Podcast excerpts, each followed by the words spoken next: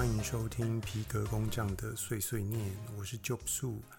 有在听的人呢，应该已经发现我的频道的那个大头贴已经换成另外一个画面了。那那个画面是那个相片呢，是一些皮革的工具。我用的是 Canva 这个软软体，那我是有付费的。然后，嗯、它里面就有很多的，因为它付费版里面有很多，就是可以。嗯，比较好看的一些素材，那我就直接挑来用了。所以其实那些工具并不是我自己的。所以如果你以为我用那个工具的话，那嗯，我先告诉你，就是那不是我的。然后嗯，这集来聊一下我是用什么东西来做录音好了。然后嗯，再带到一点我使用的工具。好，那我录音的设备呢是。罗技的，哎，不是罗技啊，雷蛇的魔音海妖 mini，那这支其实是蛮便宜的，我记得一千多块好像就可以搞定。然后我进的硬体，录音的硬体是 Mac 啊、呃、Mac mini，那我用的录音界面是免费的 GarageBand，然后。我哎，就这样而已啊，好像超简单的。那我这个，呃，我要讲的一个重点是，嗯，如果你有一个麦克风的支架的话，会让你方便一点，你就不用一直手拿着麦克风这样录。然后你的，呃，这个支架的话，我推荐你在那个，呃，虾皮可以买到一个万万向手把，哎，万向支架。然后它可以用锁的，然后几百块而已，就是很方便。然后你就不用再手拿着麦克风。然后你在调教那个呃参数的时候，我建议录音就是你要一遍一遍的试。那什么样的嗯、呃、录音的那个响度是比较刚好的？其实很简单，你就去点开那前几名，比方说你就开股癌的频道，然后把。那，它音量就是，呃，打开这样子，那跟你录进去的声音直接做一个 A/B test，那你就把你的这个，呃，大小声调到跟股癌的声音大小声差不多，那差不多就可以了。这样其实没有那么多那么复杂，然后大概就这样吧。那，嗯、呃，大家听到我的这个，嗯、呃。开头跟结尾都有一个音乐，那其实那是我自己做的，我我就是在 GarageBand 里面有一些 loop，然后就直接把它拉一拉，然后做成一个有音乐这样。那我是有考虑去付费买音乐啊，但是我觉得太麻烦了。麻烦不是我舍不得付费，是。我还要一个调，那我觉得我多少有点选择障碍。然后因为那个音乐其实好像一首就要破千吧，这样子。那虽然品质还不错，那我可能我现在是以我每天都能够录为主，所以而且我其他事情蛮多蛮杂，就是蛮忙的，所以可能真的会找个时间去挑个好听的音乐吧，像那个。呃，那些电影教我的事，我觉得他们的音乐都选超棒的，就是听了就会直接听到音乐就想到他们，然后嗯、会很快让人家进入状况。所以如果有需要音乐的话，我可能会找时间去挑一下。然后哦，有关录音界面呢，嗯、录音软体啦，录音软体的部分，如果有经营 Podcast，然后有推荐比较。剪辑起来比较简单，然后比较直觉的软体也可以告诉我。像我现在，嗯，录进去的这一轨，我还是必须要做挂一些 plugin 的，就是 plugin 就是一些插件。像我现在实际是有挂，嗯，noise gate，就是杂讯那个杂音消除，因为。这个环境还是会有一些场噪，就是比方说电流声啊，或者是一些风声啊之类的。那呃，挂一个 noise gate 可以把它就是排除掉，这样。然后我还有再挂一个 compressor，就是压缩，因为我发现录进去的声音有时候你人可能会大声小声这样讲话，那挂一个 compressor，它可以把你的声音都压在一个固定的音量上以上这样子，然后我觉得这样子的整体音量不会突然有时候太大声或太小声，会好一点。好，那。我觉得 GarageBand 是堪用，只是有时候它的这个嗯、呃、录音啊跟播放，然后还有就是它的画面会突然，可能是我操作不熟悉还是怎么样，它突然开始跑，我突然停住，那我在剪辑的时候会非常麻烦。当然，在录的时候是还好，如果你开始录，它就是一直录进去而已，就还蛮轻松的。好。那录音的部分讲到这里，如果你有听众有更就是好的录音软体，或是好的麦克风，或是觉得我录进去的声音有什么可以方向可以改进，都可以告诉我，我非常感谢你。好，那再来就是讲到，那我最近做了一个皮革的红酒袋，那。这个红酒袋其实很久很久之前，有我一个朋友，就是我们线上线下其实都有碰过面。那他是一个很酷的人，在嗯、宜兰，然后他有卖鱼丸，他有一个自己的品牌，然后还好像叫东海龙王吧。那他有做鱼丸，然后呃甜不辣，然后鱼丸有各种的口味。那他。之前也开了一间嗯、呃、鱼丸米粉汤店，那我还是还没去踩啊，但是我之后一定会找时间去踩踩看。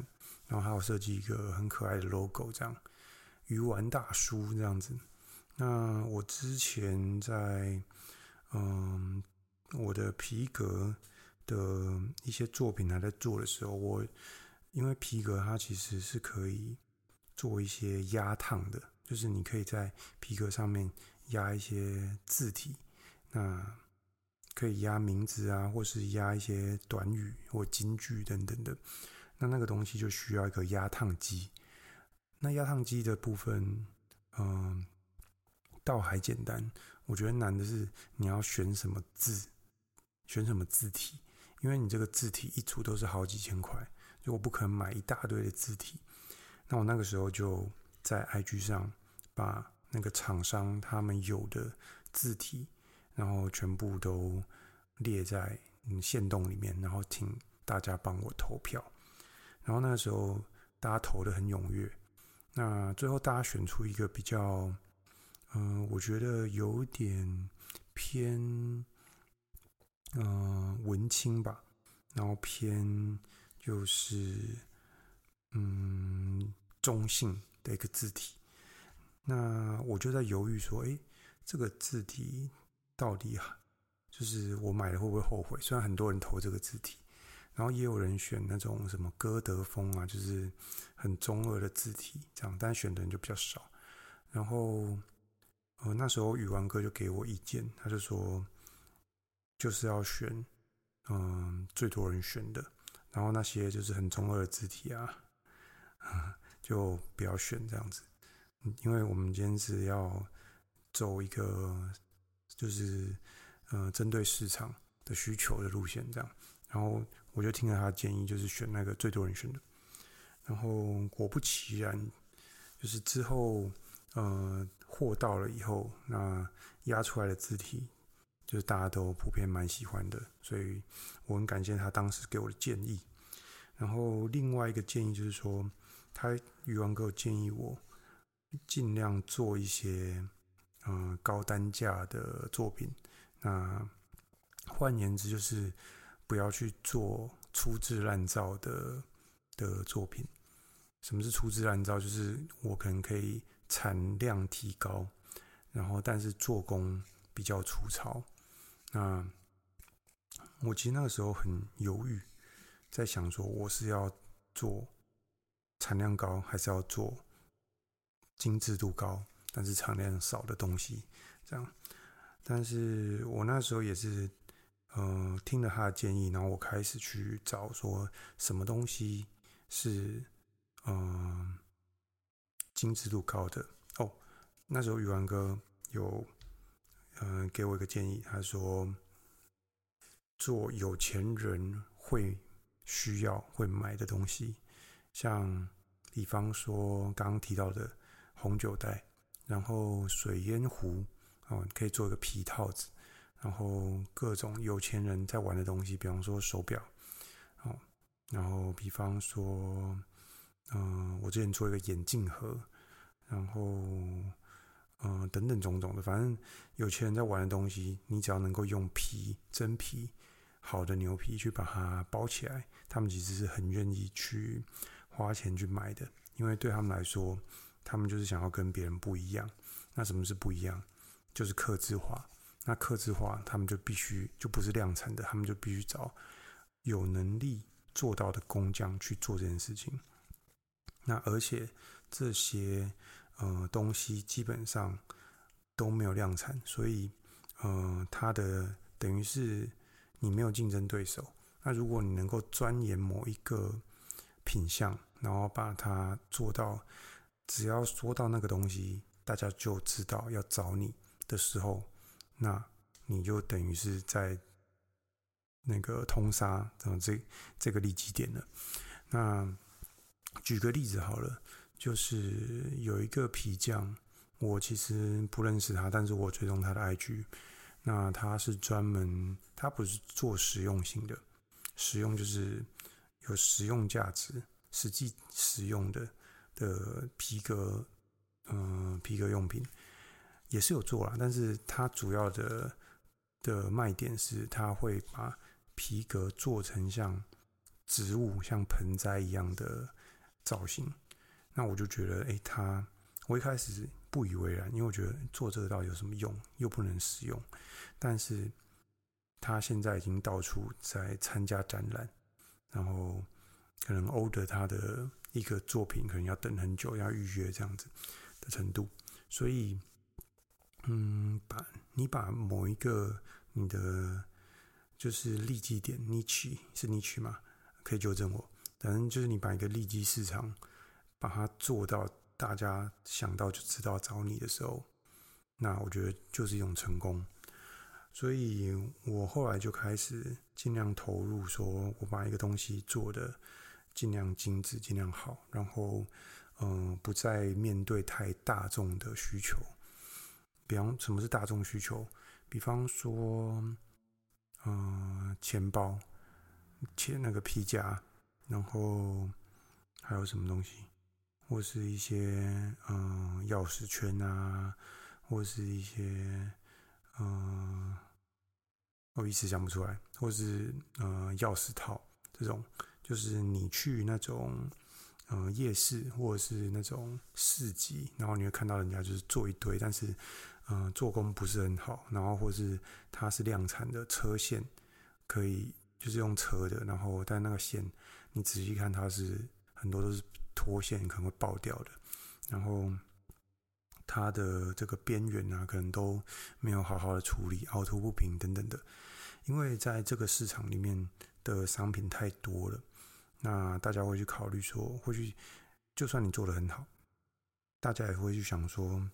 我真的要买你的吗？我是不是可以买比较便宜的啊？堪用就好。那你就必须要在这个市场上，你在这个市市场里面想要做到让别人很快的想到你就比较难。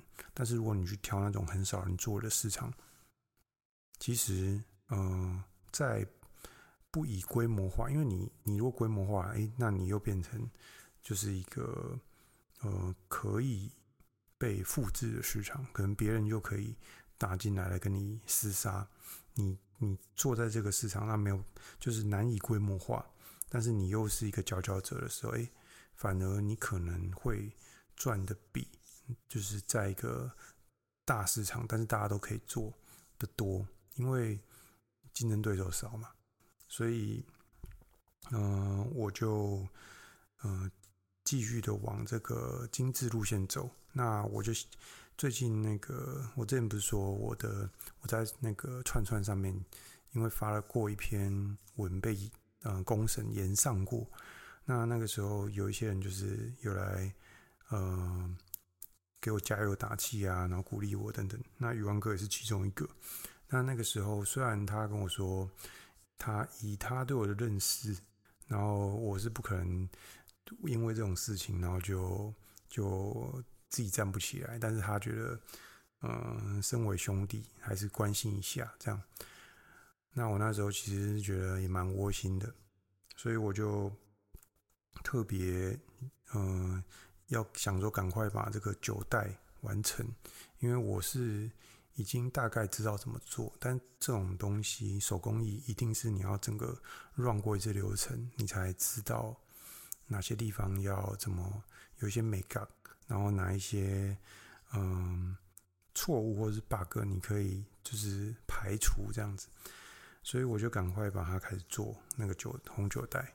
那做出来之后，po 到 IG，我真的蛮多人喜欢的。那在那个串串上面也是蛮多好评。然后有一个串串上面的网友，哦，他真的超专业，他就跟我说，呃，很多那个酒的专有名词，什么勃艮第啊。我来找一下，他说有那个，因为酒有分很多的酒瓶的种类嘛，然后他跟我说之后，我才知道说，原来呃每一种酒它还要搭配特殊的酒瓶。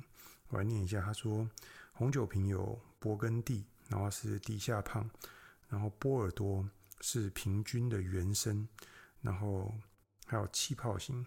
气泡型的话，就是像香槟这种的。香槟的话是腰身粗，然后他说我可以把我的酒袋拿去试这三种的，呃，酒瓶的类型。